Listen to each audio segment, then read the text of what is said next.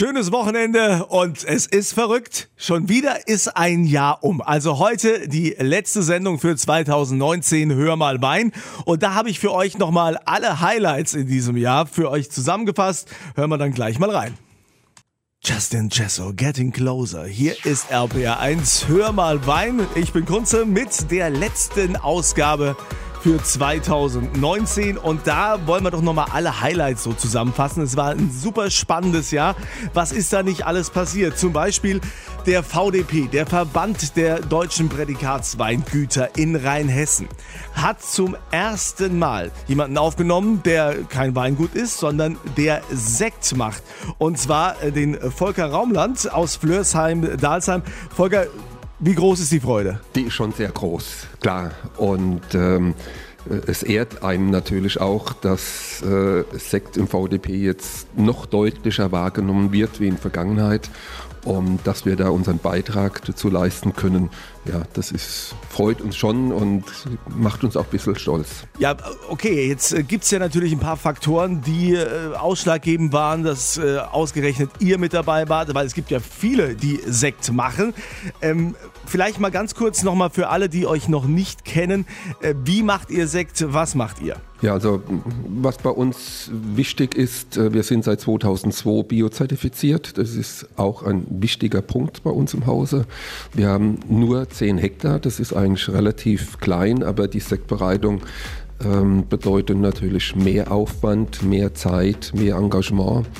Und das Besondere bei uns ist auch, dass wir diese 10 Hektar komplett zu Sekt verarbeiten.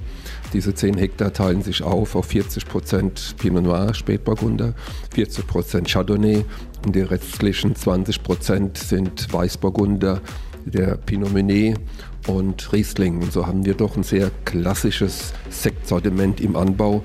Und ich glaube, das zeichnet uns schon deutlich aus und äh, unterscheidet uns von vielen anderen Betrieben. Ja, ein Highlight im Jahr 2019, das Sekthaus Raumland in Flörsheim-Dalsheim wird vom Verband der deutschen Prädikatsweingüter in Rheinhessen aufgenommen. Gehört jetzt dazu zum ersten Mal, dass man sagt, hier, wir holen auch jemanden dazu, der Sekt macht.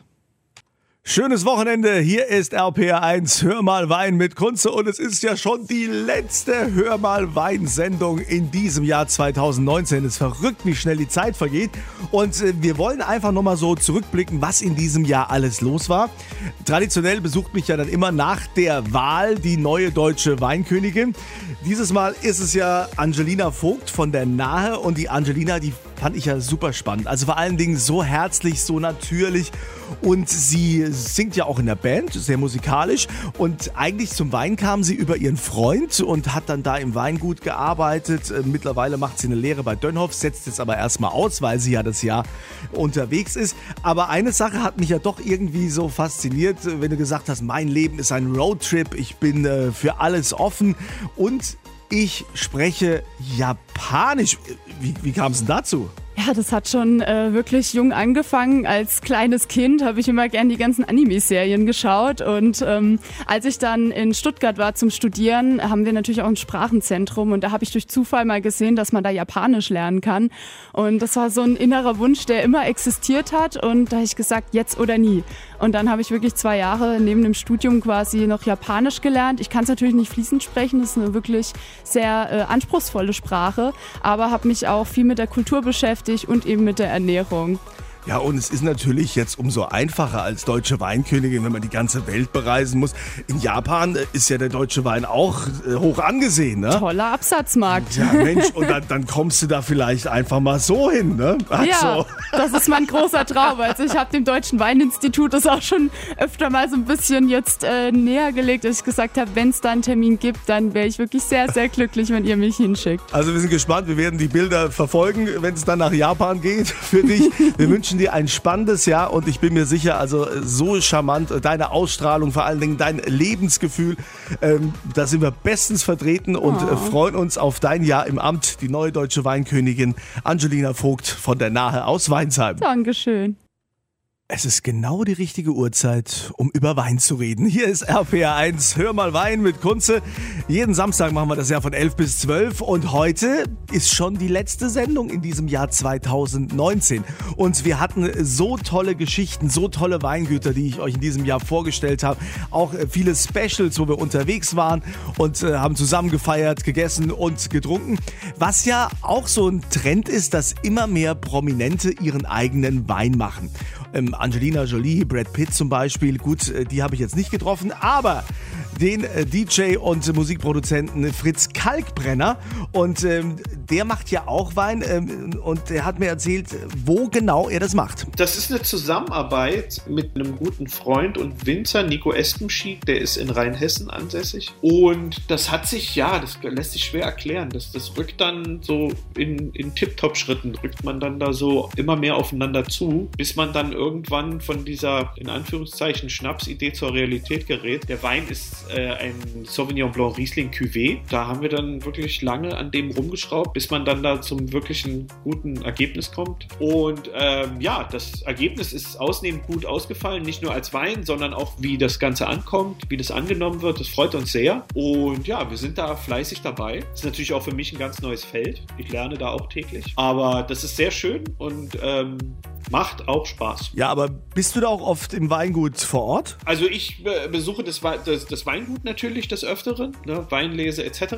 Da bin ich dann da und man würde natürlich gerne öfter kommen, aber ähm, Zeit ist auch begrenzt. Aber so oft es geht, tue ich's. Fritz Kalkbrenner macht seinen eigenen Wein in Rheinhessen und ist stolz darauf.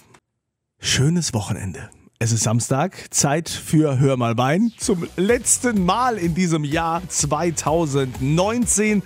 Ich bin Kunze bei RPR1 und natürlich ähm, war das ein aufregendes Jahr, was wir alles zusammen erlebt haben. Für mich war ja auch ein super Trip, zum Beispiel diese E-Bike-Tour, die ich durch ganz Rheinland-Pfalz gemacht habe. Und dort bin ich auch zum ersten Mal in meinem Leben, muss ich zugeben, im Zellertal gewesen. Und äh, dort habe ich die Winzerin Christine Bernhard getroffen, dort oben am Ehrenmal. Und äh, die hat mir gesagt, ja, das Zellertal, das ist ja eigentlich so ein bisschen vergessen worden. Wir sind so ein bisschen abgeschnitten von der Weinstraße. Die hört in, äh, wie man sieht, wird Schweigen-Bockenheim und da gehört das Zellertal nicht mehr dazu. Dazu kommt ist, dass das Zellertal geschichtlich gesehen immer wieder zerschnitten wurde. Zum Teil waren wir bayerisch, die anderen waren Großherzogtum Hessen. Also die gehörten dann auch später dann zu Rheinhessen und wir zur Pfalz.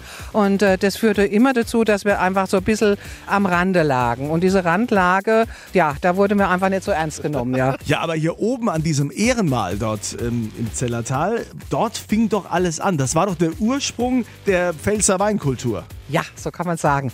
Und zwar hat der heilige Philipp von Zell hier christianisiert. Er brauchte seinen Messwein, den hat er hier angepflanzt, hat ein, also ein Kreuz dazu gesteckt, was mit der Zeit schwarz wurde. Daher kommt der Name. Und weil er schreiben konnte, hat er es aufgeschrieben. Und deshalb ist Zell der älteste urkundlich erwähnte Weinbauort der Pfalz mit 706. Also nicht Forst und Deidesheim. Ja, das möchten wir doch gerne bemerkt haben, dass auch hier im Zellertal schon eine lange Weinkultur besteht. Ja, und welche Weine werden dort angebaut? Also was äh, kriege ich da? Hauptsächlich Riesling und natürlich auch Gewürztraminer. Aber Riesling, dafür ist Zellertal bekannt. Wir haben eine ganz hohe Kalkmineralität. Wir haben mehr Kalk wie irgendwo anders und das sieht man hier ja auch am Schwarzen Herrgott. Alles sind Kalksteine. Und wir haben, äh, wir sitzen im Regenschatten vom Donnersberg. Wir haben sehr, sehr trocken im Sommer. Es sind eigenständige Riesling-Typen und der Schwarze Herrgott war mit der teuerste Weißwein überhaupt um die Jahrhundertwende. Also unsere Familie hatte die nach Hamburg-Amerika geliefert, gab Leute, die haben nach Adlon geliefert.